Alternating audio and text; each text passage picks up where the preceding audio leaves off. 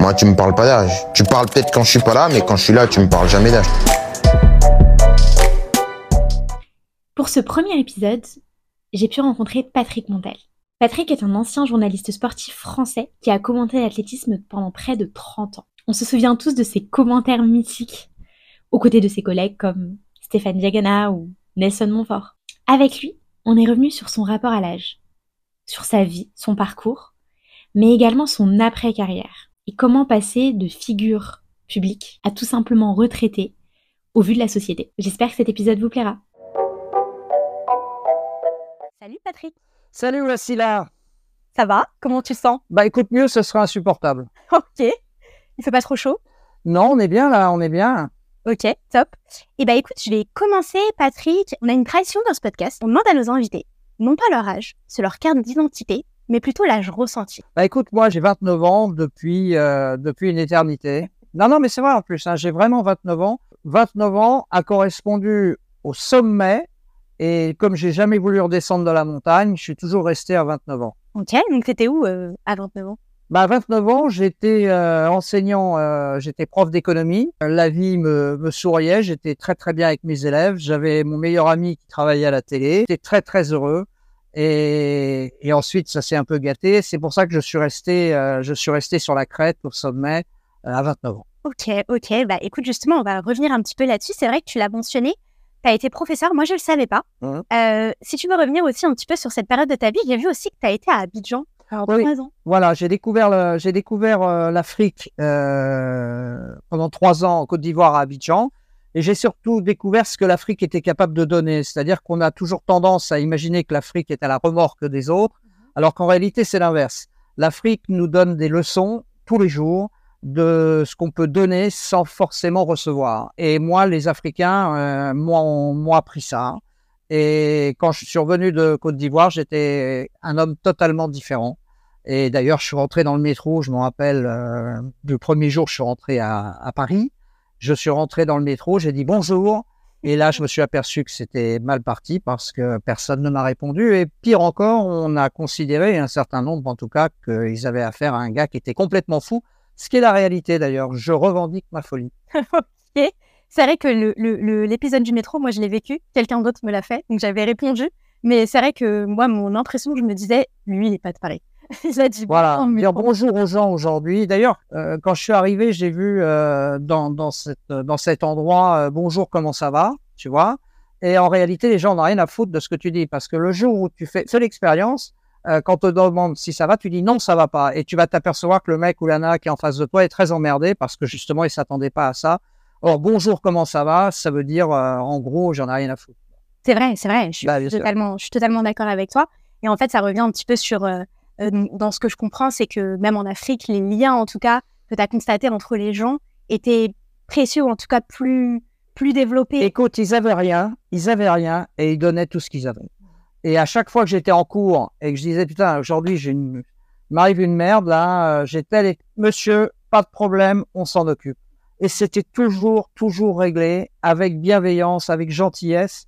Et le seul problème, c'est que je gagnais dix fois ce qu'ils gagnaient et, tu peux pas, tu peux pas assumer ça. Donc il y a un moment, faut que tu t'en ailles euh, ou que tu renonces à ce que tu gagnes, ce qui était évidemment impossible pour moi, même si je gagnais pas des milliers des cents. Donc j'ai préféré euh, rentrer dans le rang, mais euh, j'ai conservé de ces trois ans en Afrique cette image-là, qui aujourd'hui malheureusement chez nous est, est, totalement improbable. Surtout avec les temps qui courent. Je vais pas revenir sur la loi, mais c'est particulièrement compliqué. Petite précision, pour la bonne compréhension du podcast, donc Patrick Montel parle euh, de la loi immigration. Parce qu'au moment où on tourne en fait l'épisode, on se voit exactement en décembre. Et donc on est le lendemain du, vote à l'Assemblée nationale pour cette loi immigration, euh, pour laquelle il est absolument révolté et euh, qui a un vrai retentissement médiatique. Et donc c'est de cette loi dont Patrick parle. Je suis plus citoyen du monde que français, tu vois. Suis content d'être français, bien sûr, mais je suis citoyen du monde. Je fais pas de différence entre un Mozambiquais, un Belge, un Néo-Zélandais ou je ne sais quoi. Ce sont des êtres humains et je me sens, euh, je me sens particulièrement concerné par ce qui leur arrive. Et quand on leur pose des problèmes, lorsqu'ils n'ont rien à se reprocher, moi, ça me pose un problème. Si on revient un petit peu, parce que je trouve que c'est intéressant ce que tu dis sur l'Afrique et sur les relations, euh, nous, on fait beaucoup de comparatifs aussi au rapport à l'âge et au rapport aux anciens. Est-ce que ça, c'est quelque chose que tu as euh, Bien sûr. En Afrique, c'est la personne âgée et le sage. C'est quelqu'un qu'on respecte, c'est quelqu'un qu'on entoure et c'est quelqu'un dont on écoute les conseils. Moi, je suis un peu différent dans ce truc-là parce que, comme je te l'ai dit au début de cet entretien, j'ai 29 ans. Donc, je ne suis pas vieux. Donc, euh, je ne veux pas être considéré comme un sage. Euh, le fait d'être considéré comme un fou me va très bien.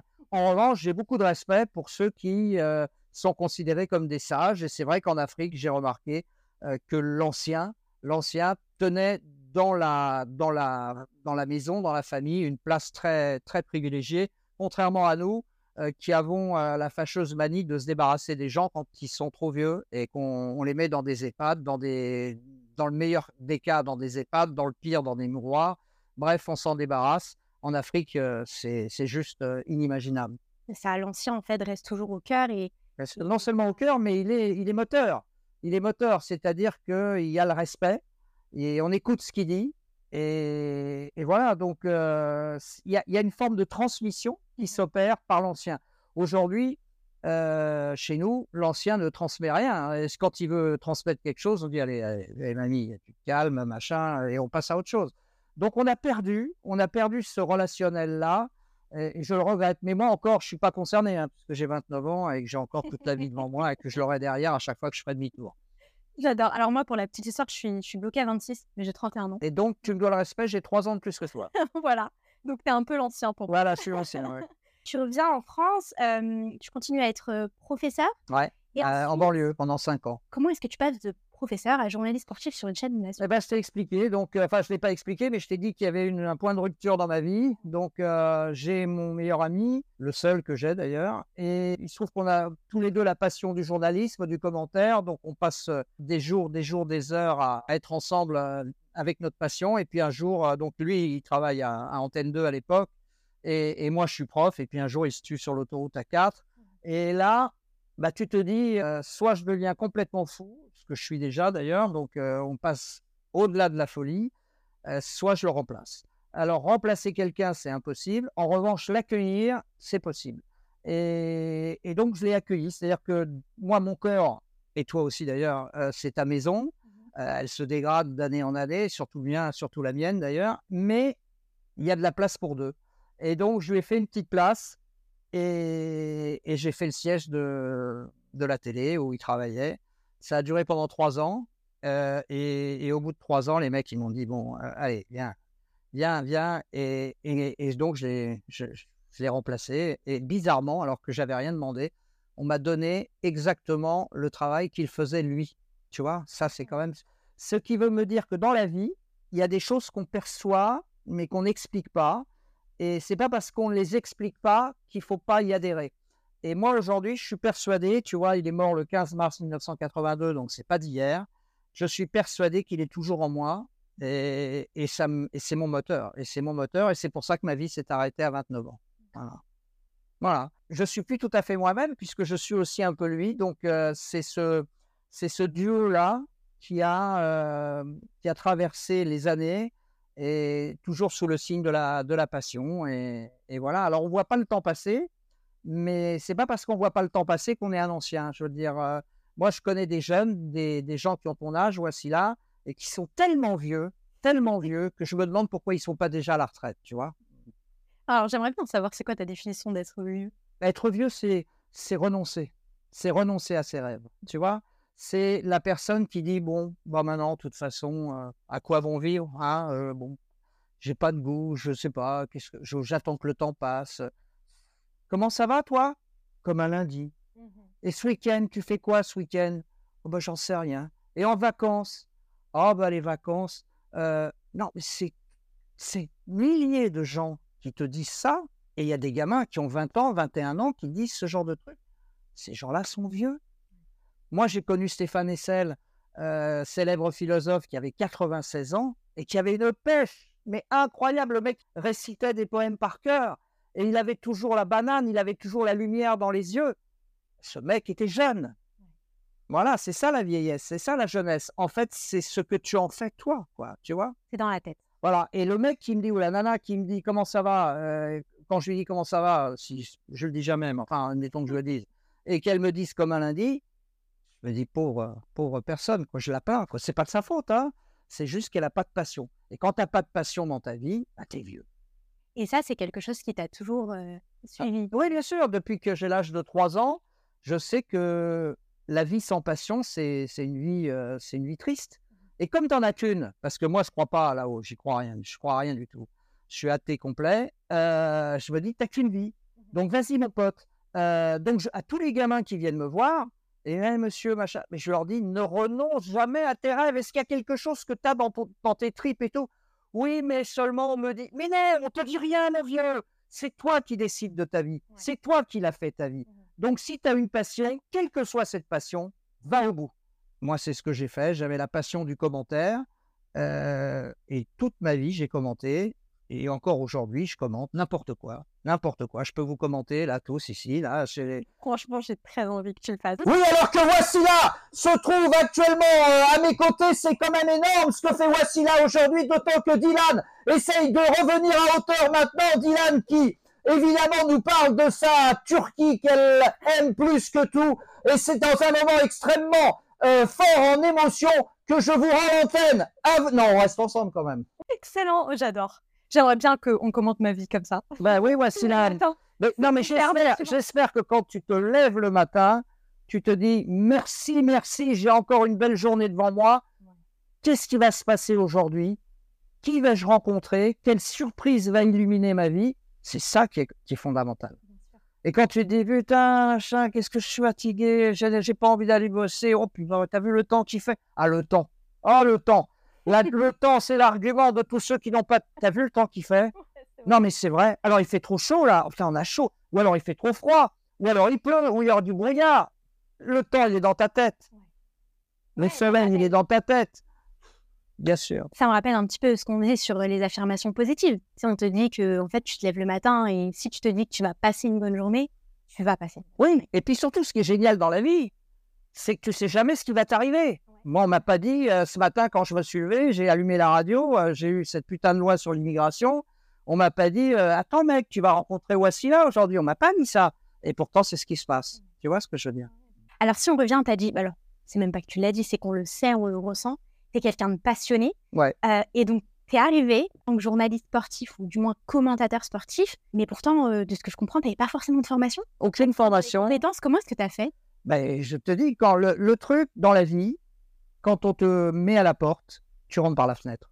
Donc, euh, en fait, c'est ça l'idée. Moi, j'ai aucune formation. Enfin, j'ai une petite culture générale quand même, mais j'ai pas de, j'ai une formation d'économiste en fait. Mais en réalité, euh, je suis curieux de tout. En réalité, j'aime les gens. En réalité, j'ai envie d'aller vers eux. J'ai envie de raconter leur histoire, de témoigner de ce que je vois. Et ça, ça s'appelle du journalisme. Et il y a des écoles pour ça. Ça coûte 6000 boules par, mois- par an. Euh, les parents se saignent pour ça. Moi, je leur dis, euh, l'école, elle est dans la rue. Euh, le journalisme, ça s'apprend dans la rue. Et c'est juste de lever la tête, d'être curieux, d'aimer les gens et de, de rapporter le témoignage. Alors évidemment, on peut payer 6 000 euros par an pour faire ça, mais on peut aussi se former sur le tas. C'est ce que j'ai fait. Bien sûr. Bon, il y a peut-être des journalistes qui sont pas d'accord avec toi. Mais, il y a- mais je vais te dire un truc, il y a énormément de journalistes qui ne sont pas d'accord avec, avec moi, mais c'est pas grave. Je respecte leur point de vue. Moi, j'ai un point de vue différent. Je pense que le journalisme, c'est quelque chose que tu as à l'intérieur de toi. C'est quelque chose que, qui te, qui t'anime, c'est quelque chose qui te pousse, mais c'est pas quelque chose qu'on apprend au tableau noir. Je ne crois pas. Mais alors pendant toute cette carrière-là, est-ce que t'as pas senti, ressenti un jour le syndrome de l'imposteur? Ah ben, je suis un escroc, moi. Moi, je suis un escroc. Bah oui, je suis un escroc parce que j'ai été payé, euh, pas beaucoup, mais j'ai été payé pour euh, ne jamais travailler. Et je pense que les gens qui sont passionnés ne travaillent jamais. Après, il faut bien manger et payer, mais euh, alors d'une part, ça c'est une forme d'escroquerie. Puis la deuxième escroquerie, qui est encore plus grave, c'est que j'ai côtoyé les grands de ce monde en matière de sport. Je me suis mis euh, à leur euh, niveau. J'ai essayé de me grandir et de me mettre à leur niveau. Je leur ai parlé d'égal à égal, alors que je suis un sportif plus que médiocre et qu'eux sont des, des phénomènes dans leur genre. Et donc, j'ai parlé d'égal à égal avec des gens euh, infiniment supérieurs. Et ça, c'est vraiment euh, le comble de l'escroquerie. Et donc comment t'as fait combattre un peu ce, ce syndrome-là ou ces, ces moments où... Mais pas, non, j'ai pas l'intention. Non, je, je suis un escroc, donc l'escroc. Ok, tu l'assumes. Non seulement tu j'assume, mais j'en profite, j'en profite et je continue à en profiter aujourd'hui. Non, non, je j'ai aucune. euh, euh, je te dis juste le constat, c'est que je suis un escroc, mais j'assume mon statut d'escroc et euh, ce statut d'escroc, il va me suivre jusqu'à mon dernier souffle, tu vois. Mais sur ma pierre tombale, euh, quoique je vais me faire brûler, mais bon, euh, en admettant que je sois enterré, il y aura marqué ici j'ai un escroc. Je suis escroc par passion. D'accord? Voilà. Donc, euh, j'ai jamais travaillé et tout l'argent que vous m'avez donné, je ne le mérite pas. Comment tu veux aller bosser quand on te dit, euh, tu sais que tu vas partir sur les Jeux Olympiques, tu vas commenter la finale du 100 mètres? Oh putain, ce boulot, mais tu te rends pas compte Mais non, je veux dire, le mec, il m'aurait, il m'aurait dit, euh, je t'envoie commenter la finale du 100 mètres. Mais par contre, il faut me donner un peu d'argent. J'aurais dit combien je te dois? Donc, euh, non, franchement, c'est, c'est de l'escroquerie. C'est de l'escroquerie pure et simple, mais c'est la manière la plus belle de traverser la vie en escroc. En escroc, mais sans faire du mal aux gens. D'accord? C'est une escroquerie euh, personnelle que j'assume complètement, mais surtout ne pas faire du mal aux gens. Ça, c'est le plus important. Oui, et puis, enfin, moi, je comprends ton terme escroc et à la fois, à un moment donné, tu t'es, tu t'es surpassé, dépassé et t'es devenu... Non, parce que c'est pas moi.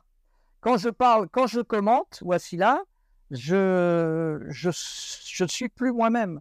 C'est-à-dire, je suis incapable de euh, de revenir après, de redescendre sur terre et dire bah tiens j'ai dit ci, j'ai dit ça, j'oublie tout, tu vois. Oui. Euh, quand je grimpe sur la table, par exemple, tu vois, euh, je fais un bond, je, enfin maintenant mes jambes me le permettent plus, mais quand je pouvais, je, je bondissais sur la table, je ne savais pas comment j'étais arrivé sur la table parce que j'étais dans un état d'excitation tel que je ne dis plus moi-même. Donc j'ai aucun mérite. J'ai aucun mérite. C'est quelque chose qui est à l'intérieur de moi et qui euh, et qui ressort dans ces occasions-là. Bah justement, on va y revenir sur toute l'émotion que tu Mhm. mettais dans, dans ces moments, mais j'aimerais quand même te demander quand même les moments pour toi qui sont les plus marquants, qui ont été les plus marquants. Le moment le plus marquant, c'est ce qui va se passer demain. C'est demain au réveil, ce qui va se passer, ce sera le plus important de ma vie. Parce que je ne sais pas ce qui va se passer. Donc tout ce qui est passé m'a apporté énormément de choses, mais c'est du passé. Moi, ce qui m'intéresse, c'est mon avenir. Et mon avenir, c'est demain.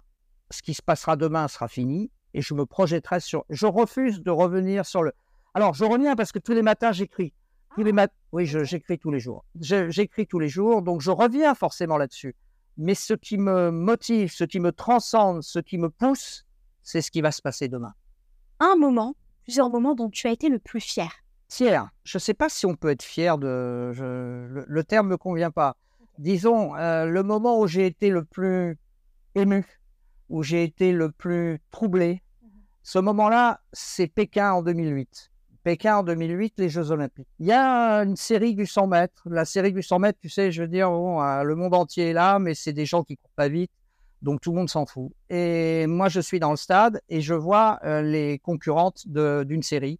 Et dans ces concurrentes d'une série, il y a Samia qui est là. Et Samia, elle est, euh, elle est yéménite. Et le Yémen, c'est un pays où il y a la guerre en permanence. Donc, euh, elle est là. Elle est à Pékin. Elle est heureuse parce qu'elle est invitée par le CIO aux Jeux Olympiques. Et elle va courir avec son short long alors que toutes les filles, et notamment la Jamaïcaine qui est à ses côtés, qui est une des meilleures sprinteuses du monde, a la panoplie complète de la sprinteuse euh, de très haut niveau. Et Samia va uniquement voir le short, enfin la, la tenue de la Jamaïcaine parce qu'elle va tellement vite et Samia tellement longtemps que lorsque Samia arrive, la Jamaïcaine est déjà douchée. Enfin, j'exagère, mais quasiment. Et euh, je rencontre Samia euh, ensuite à la conférence de presse et elle me dit quel bonheur, quel bonheur d'avoir participé à ces Jeux Olympiques. Vous pouvez pas savoir, mais j'ai battu mon record hein, aujourd'hui. Ben, je dis oui, c'est bien. Oui, oui, j'ai battu mon record, mais là, dans quatre ans à Londres, vous allez voir ce que vous allez voir. J'espère que vous serez là à Londres. Ben, j'ai dit oui, Samia, on se donne rendez-vous à Londres. On s'est jamais retrouvé à Londres parce que Samia a connu galère sur galère. Son père a été tué par un sniper. Euh, elle a dû s'occuper de ses frères et sœurs. Elle a essayé de revenir, elle n'y arrivait pas. Et elle voulait pas renoncer à Londres. Donc, elle s'est mise, elle s'est embarquée sur une, euh, sur une embarcation de fortune et aujourd'hui, elle est au fond de l'océan. Et je, j'ai jamais oublié Samia, jamais oublié Samia et jamais oublié tous ceux qui euh, payent de leur vie le droit d'être heureux, tout simplement. Donc euh, forcément, moi, tous les jours quand je me lève, euh, je pense à Samia. Et Samia, pour moi, c'est ma princesse, c'est ma reine. Euh, voilà. Alors, juste un truc, je me suis gouré, elle n'est pas du Yémen, elle est de la Somalie. Ok. Mais euh, la guerre, tu sais, en Somalie, c'est pareil. Ouais, non, mais c'est clair, il y a beaucoup de réfugiés euh, somaliens. Moi, je suis hyper émue par ce que tu viens de dire, parce que moi, le sujet des migrants, c'est un sujet qui me touche, on en parlait tout à l'heure. Tout au long de ta carrière, tu as été proche bah, de ces sportifs que l'on connaît parfois juste euh, publiquement à la télé. Tu as été proche finalement de leur rapport à leur corps, à leur performance. Finalement, est-ce que tu peux nous en dire un peu plus? Pense notamment à Marie-Josée Pérec, à qui, euh, dont que tu mentionnes beaucoup. Euh, Marie-Jo, c'est la femme de ma vie d'une manière euh, totalement platonique, parce qu'il se trouve que j'ai épousé non pas Marie-Jo, mais sa carrière. Donc j'ai eu une chance absolument incroyable, c'est que j'ai connu Marie-Jo quand elle a débarqué de Guadeloupe et qu'elle était encore gamine, et je l'ai accompagnée jusqu'à sa, jusqu'à sa retraite sportive, et je la vois encore aujourd'hui. Donc c'est vrai que Marie-Jo, c'est euh, c'est mon horizon, c'est mon Amérique à moi, même si elle est trop bien pour moi. Euh, ça, c'est une chanson de, de Jacques Brel. Mais j'ai eu la chance de fréquenter des athlètes de haut niveau qui aujourd'hui m'ont laissé euh, un souvenir impérissable, deux au moins. Eric Tabarly d'abord, qui est la légende de la voile, moi qui ai le mal de mer sur un bateau. Eric m'a parlé très peu, mais à chaque fois qu'il a ouvert la bouche, c'était pour dire des choses magnifiques. Et puis euh, Jacques Anquetil, qui a été un grand, grand cycliste et qui euh, a eu la gentillesse de, de me protéger, de me prendre sous son aile. Et ces deux gens-là, ces deux personnes-là, dans des sports que je ne connais absolument pas, euh, m'ont euh, m'ont- m'ont fait confiance et, et m'ont apporté leur affection. Et ces deux-là, je les garde dans ma mémoire. Alors, il y en a d'autres, bien sûr, mais euh, tu vois, quand j'y pense, ces deux-là sortent du lot. Et en fait, quand on pense à ces sportifs-là, est-ce que tu peux nous décrire un petit peu euh, comment est-ce qu'ils vivaient finalement leur, euh, rapport à leur corps, à leur performance et surtout au vieillissement? C'est assez compliqué de, de- répondre à cette question, à Chawassila, parce qu'un sportif de haut niveau, à 30 ans ou à 29 ans, il est déjà en fin de carrière. Donc, euh, sa maison, le corps qu'il habite, n'est pas encore délabré. En revanche, le régime auquel est, est soumis ce corps, eh bien, ce régime est trop important pour lui.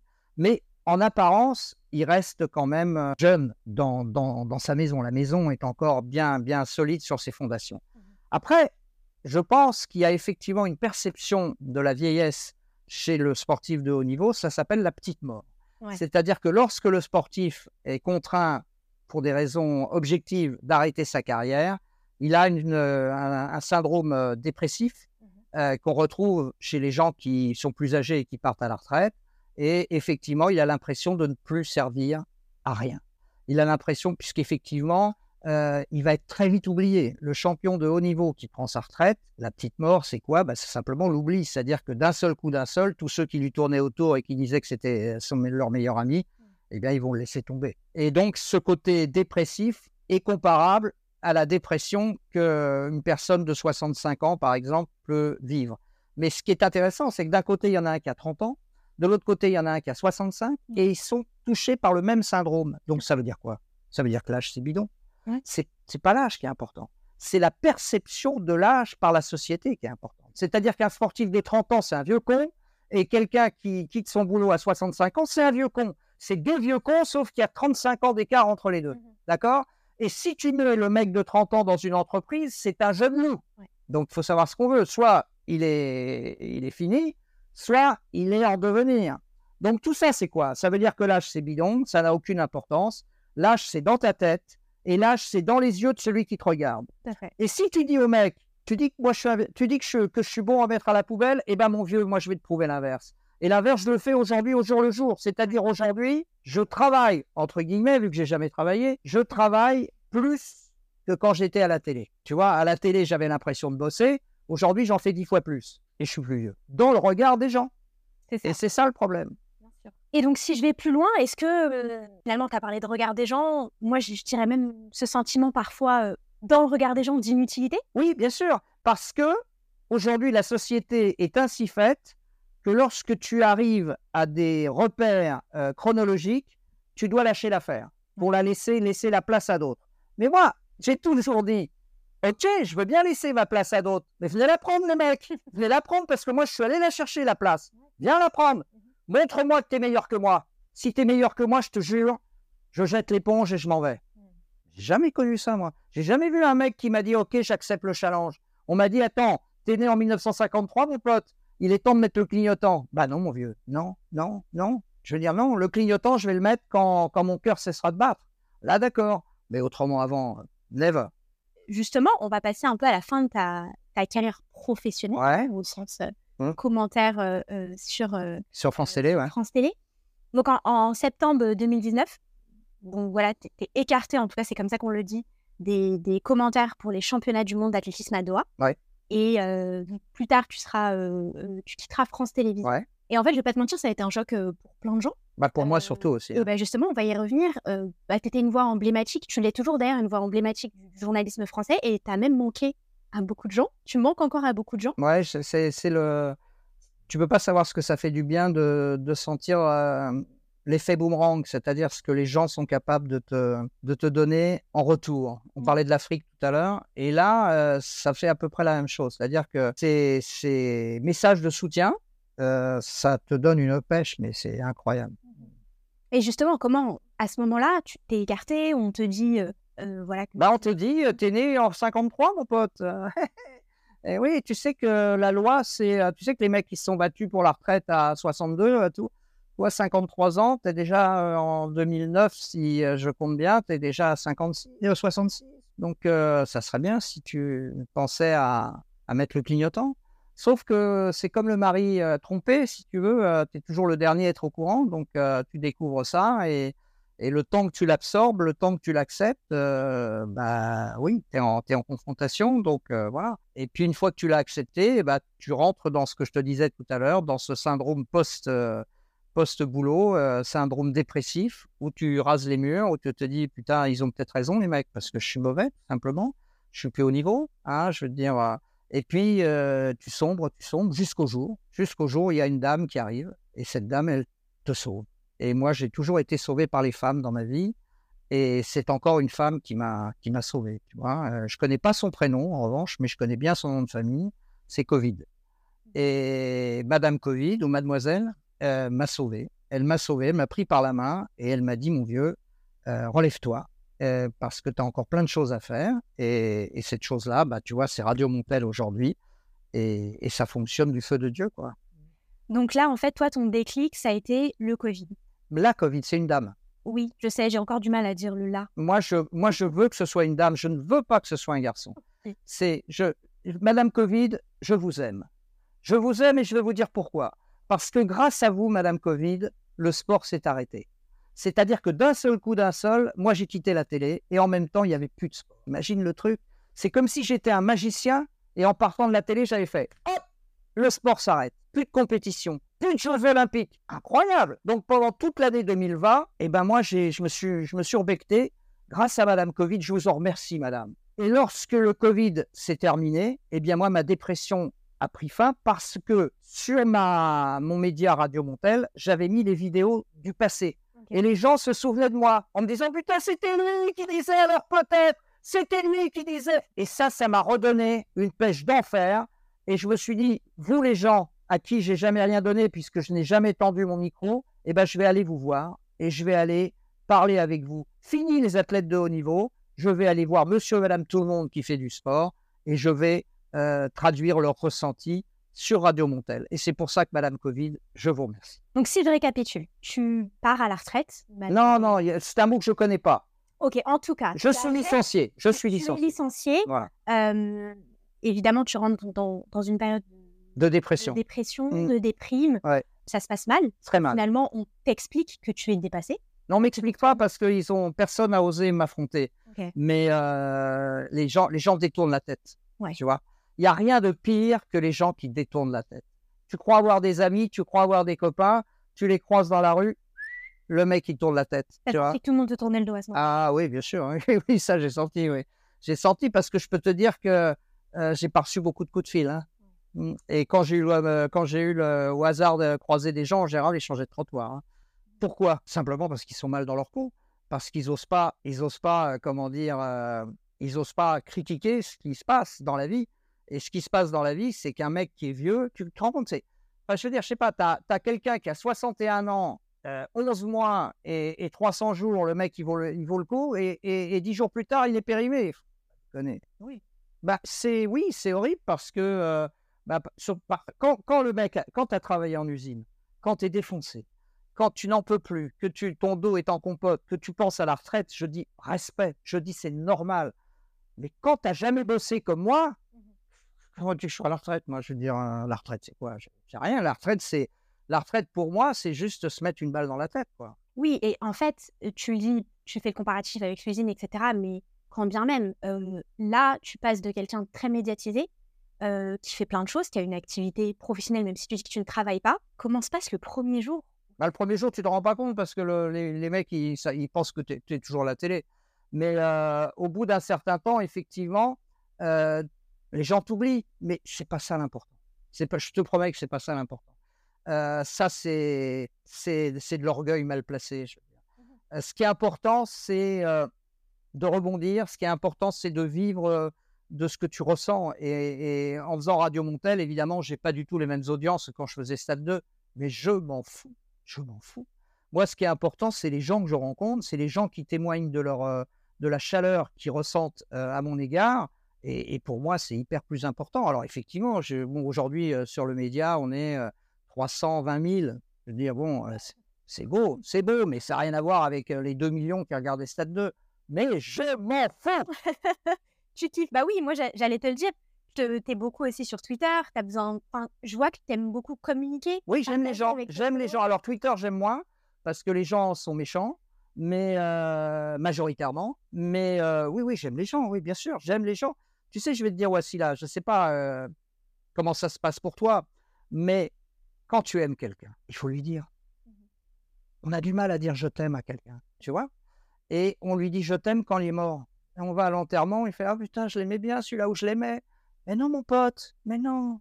C'est quand il est vivant que tu vas lui dire. C'est pas quand il est mort. Quand il est mort, le pauvre, il est ailleurs. Quand tu aimes quelqu'un, tu prends ton téléphone, mieux tu vas le voir, mais c'est pas forcément possible, et tu lui dis je t'aime. C'est compliqué ça quand même.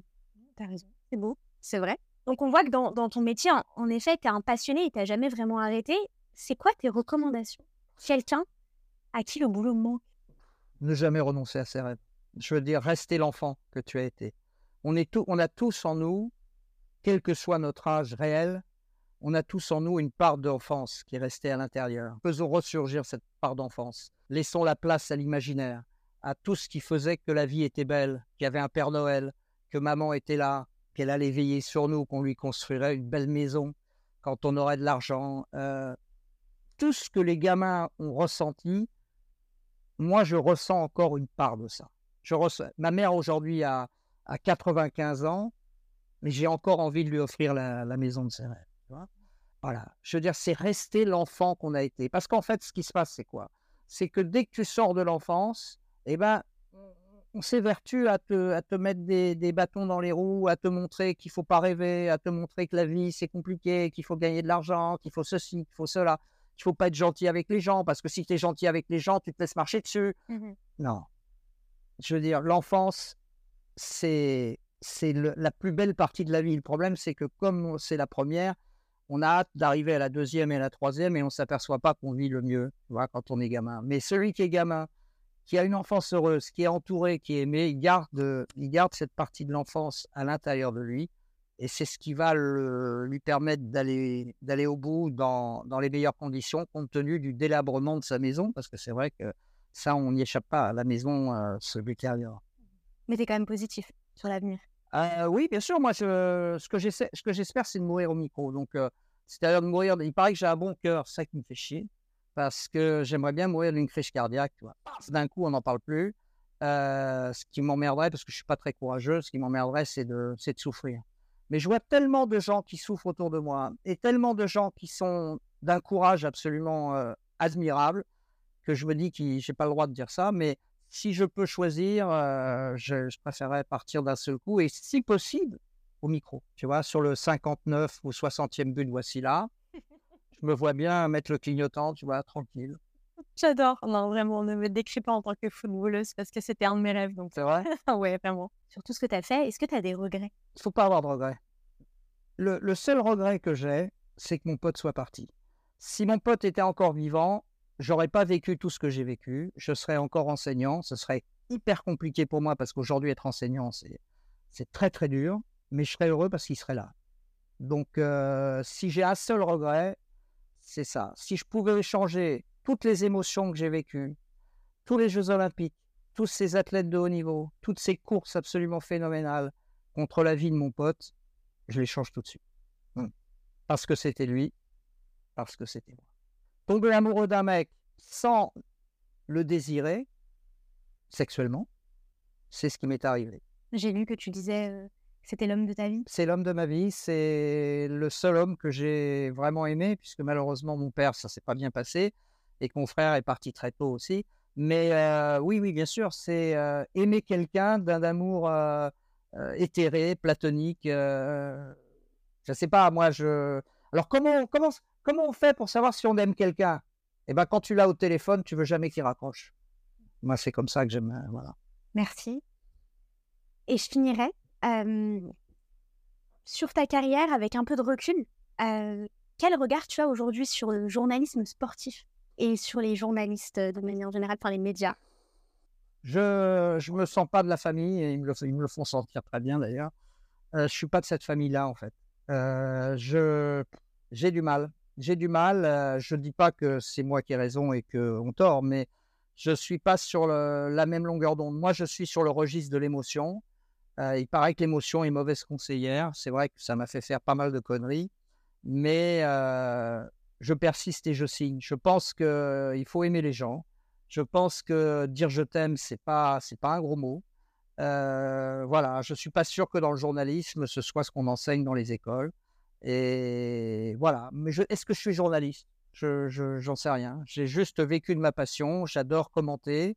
J'adore les gens. J'adore témoigner de ce que je vois. Est-ce que je suis journaliste pour autant? J'en sais rien. Bah, En tout cas, c'est ce qui est écrit dans ta fiche Wikipédia. C'est ce qui est écrit dans ma fiche. Mais méfiez-vous de ce qui est écrit. Méfiez-vous de ce qui est écrit. Et donc, pour accrocher un peu à notre sujet, est-ce que tu penses que les médias jouent un rôle dans la perpétuation des stéréotypes liés à l'âge? Oui, dans tous les stéréotypes d'ailleurs, hein, dans tous les stéréotypes, et particulièrement liés à l'âge. Particulièrement, je crois que c'est un des derniers tabous. C'est là aujourd'hui, par exemple, on est, et j'en suis très heureux, euh, très offensif dans les violences faites aux femmes, par exemple, dans l'égalité entre hommes-femmes, que ce soit une égalité de perception, que ce soit une égalité salariale. En revanche, par rapport à l'âge, on n'a pas progressé. On n'a pas progressé. Ça reste le dernier bastion. C'est-à-dire qu'un vieux, eh ben, c'est poubelle. Et ça, je peux pas l'accepter. Je peux pas l'accepter. Dans le regard des anciens, même s'ils ne peuvent plus bouger. Moi, tu me discutes avec ma mère, elle peut plus bouger, elle est dans son fauteuil, etc. Mais je peux te dire qu'elle te donne une leçon tous les jours.